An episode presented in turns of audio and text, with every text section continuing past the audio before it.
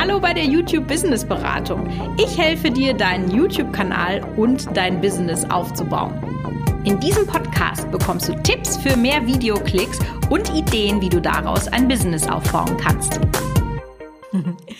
Ihr Lieben, ich atme wieder europäische Luft, wie man vielleicht sagen könnte, und freue mich wieder hier zu sein und bin super motiviert, euch noch mehr Hilfestellung zu geben. Also ihr habt mir ja richtig tolles Feedback auf meinen Podcast zur Witz mitgegeben und ich muss sagen, die Witz hat mich auch wieder sehr so in bestimmte Richtungen beeinflusst und eine davon ist, dass ich den Content, den ich auf Instagram mache, auf Facebook, hier im Podcast, dass der noch hilfreicher, noch mehr praktisch, ist das überhaupt richtiges Deutsch, dass der noch praktischer wird für euch. Und das war auch der Grund, warum ich das Thema was ich heute hatte, ausgesucht habe, weil ich einfach wirklich mal gedacht habe, gibt es überhaupt so eine Zusammenfassung wie man gute Musik für YouTube findet. Und das habe ich äh, für mich mit Nein beantwortet und habe ich gedacht, gut, dann mache ich es.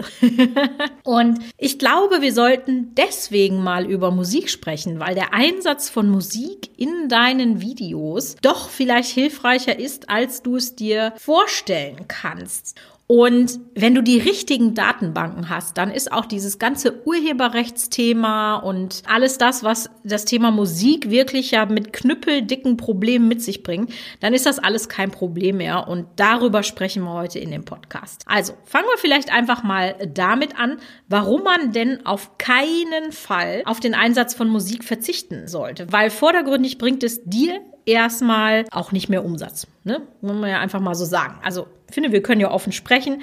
Diejenigen von euch, die diesen Podcast hören, die machen YouTube ja, weil sie sich damit ein Business aufbauen. Und ein Business baut man sich mit Umsatz auf. Und ob ich jetzt erstmal Musik in dem Video habe, ist erstmal für den Umsatz irrelevant. Im Gegenteil, es ist mehr Aufwand und verursacht mehr Kosten. So, knallhart gesagt.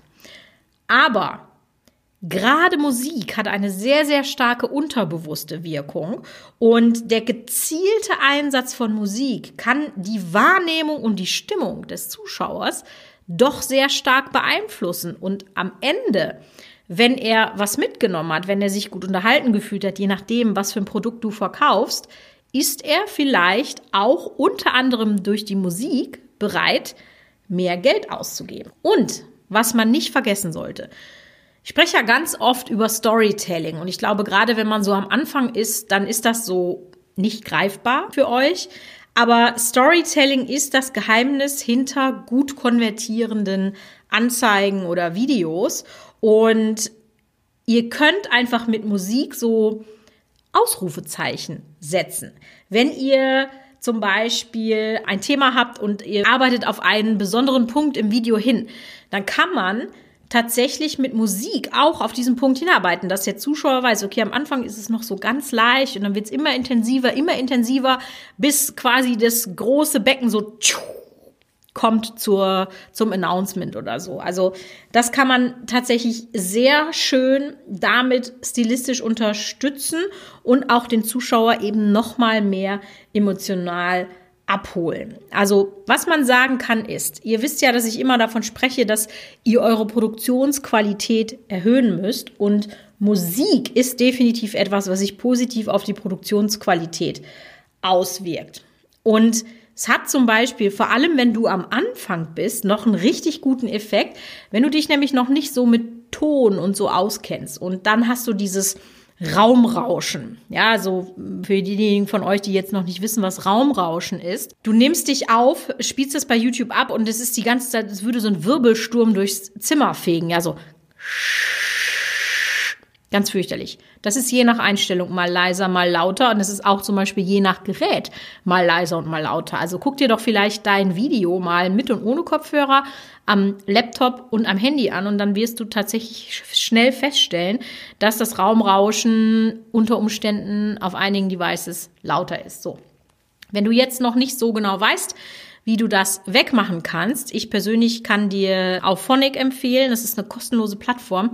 Ich glaube, dazu mache ich auch noch mal ein Video, was man da einstellen muss. Dann kannst du dieses Raumrauschen so gut wie eliminieren. Aber jetzt gehen wir mal davon aus, dass du noch nicht weißt, wie das geht. Dann ist so ein ganz kleiner Trick für den Anfang, dass du Musik darunter legst. Natürlich nicht zu laut. Ähm, die soll einfach nur so ein bisschen im Hintergrund plätschern. Und es ist einfach ein Riesenunterschied, ob du jetzt deine Stimme hast und den Wirbelsturm oder ob der Wirbelsturm noch mit einer leichten Musik kombiniert ist, dann fällt der nämlich nicht so stark auf. Also so ein kleiner Trick am Rande. Das große Problem beim Thema Musik ist ja das Urheberrecht. Also ich habe ja tatsächlich ganz früher in meinen sehr, sehr aktiven Zeiten, wo das auch alles noch nicht mit diesen Plattformen so war, mit den Musikplattformen, habe ich versucht, in GarageBand Musik zu komponieren. Ich euch ja schon mal einen Podcast gemacht, was man alles können muss. Ja, jetzt soll man auch noch ein Komponist sein. Also es war natürlich fürchterlich, hat auch überhaupt nicht funktioniert. Aber das war schon immer ein Problem. Und mit Artikel 13, der ja demnächst irgendwann kommen wird, verschärft sich das Ganze ja auch noch, weil ihr eben die Rechte an allen Sachen haben müsst, die ihr in eure Videos packt. Und die wenigsten von uns sind Musiker und deswegen ist das mit der Musik wirklich schwierig. Und deswegen stelle ich dir jetzt einfach mal so die vier gängigsten Möglichkeiten vor, wie du Musik für deine YouTube-Videos sozusagen dir besorgen kannst und auch verwenden kannst. Die bekannteste ist sicherlich die YouTube-Bibliothek. Die ist durchaus zu empfehlen. Die wird regelmäßig aktualisiert, also da kommen auch immer mehrere Sachen rein und ihr könnt dort auch suchen nach Stimmung. Also wenn ihr jetzt sagt, ich habe ein fröhliches Video, könnt ihr Mood Happy eingeben oder eben Sad oder dramatisch oder was es da alles gibt. Klickt euch da einfach mal durch. Ihr könnt aber auch nach Genre, also Rock, Pop, Klassik, was auch immer, machen. Auch spannend nach der Länge. Also das heißt, wenn ihr wisst, okay, ich habe jetzt hier eine Stelle, da brauche ich 30 Sekunden Musik, dann könnt ihr einstellen, das glaube ich immer so im 30 Sekunden Abstand, dass man sagt von 30 Sekunden bis eine Minute oder so und dann bekommt ihr nur die Musikstücke mit der passenden Länge rausgespielt. Das kannst du dir dann ganz einfach downloaden und es gibt auch Soundeffekte dort. Also wenn du mal gewisse Effekte haben musst für dein Video, kannst du auch da mal gucken. Und es gibt dann eigentlich zwei Arten der Nutzung Entweder du kannst es einfach so nutzen, das steht dann immer unter dem jeweiligen Song oder unter dem jeweiligen Soundeffekt. Da stehen die Nutzungsbedingungen drin. Entweder steht da, du kannst es einfach so nutzen, dann äh, musst du nichts machen, nichts beachten. Aber manchmal steht da auch drin, dass der Künstler das gerne so und so einen Text in deiner Infobox hätte. Das sind dann meistens namentliche Nennung und oft auch Verlinkungen zu den Tracks, wo man das kaufen kann oder auch zu anderen Plattformen wie zum Beispiel seiner Homepage etc. pp. An sich kein Problem. In der Infobox hat man in der Regel genug Platz. Aber wenn ihr das macht, solltet ihr eine Sache bedenken. Jede externe Verlinkung ist problematisch, weil YouTube ja die Leute abstraft, die von der Plattform weglinken. Also deswegen sollte man sich immer gut überlegen, packe ich dann Affiliate-Link rein, packe ich einen Link zu meiner E-Mail-Liste, zu meiner Homepage. Das muss man immer sehr gut abwägen. Deswegen, wenn ihr die Möglichkeit zwischen einem Song ohne Nennung und einem mit Nennung habt, weil sie euch beide gut gefallen, nehmt immer den ohne, dann seid ihr auf jeden Fall safe. Nur, dass ihr das mal gehört habt. Es ist jetzt nicht dramatisch, aber nur, dass ich euch das jetzt in diesem Thema einfach mal so mitgesagt habe. Problematisch ist da aber auch, das benutzen natürlich Millionen und Millionen Leute. Und ich bin mir ziemlich sicher, dass es Songs gibt, die könnt ihr auch schon nicht mehr hören. Also bei mir ist das dieser Five-Song, ja. Ja, ich kann es nicht so gut pfeifen. Ihr wisst sicher zu 100 Prozent, welchen Song ich meine, weil den wirklich jeder benutzt, ja. Ist ein guter Song, keine Frage, aber den benutzt jeder und es ist super nervig. Also, das macht die YouTube-Bibliothek so ein bisschen weniger schön.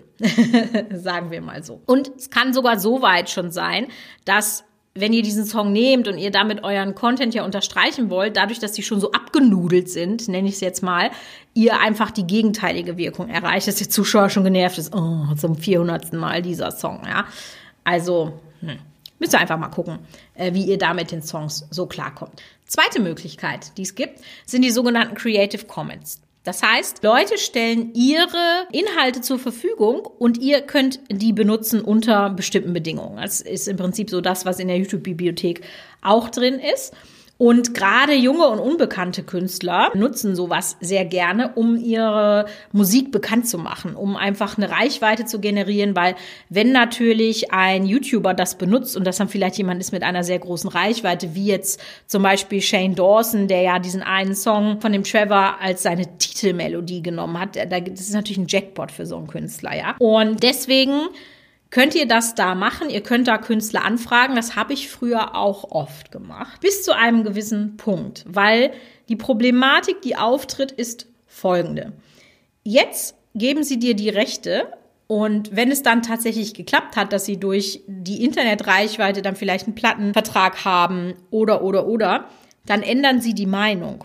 Und dann nehmen sie das Creative Commons runter und dann könnt ihr unter Umständen Probleme kriegen. Also wenn ihr das benutzt, dann screenshottet immer die Seite, wo ihr das weggenommen habt, damit ihr im Zweifel einen Beweis habt. Weil wenn die das da löschen und ihr es dann erst sucht, dann habt ihr ein Problem.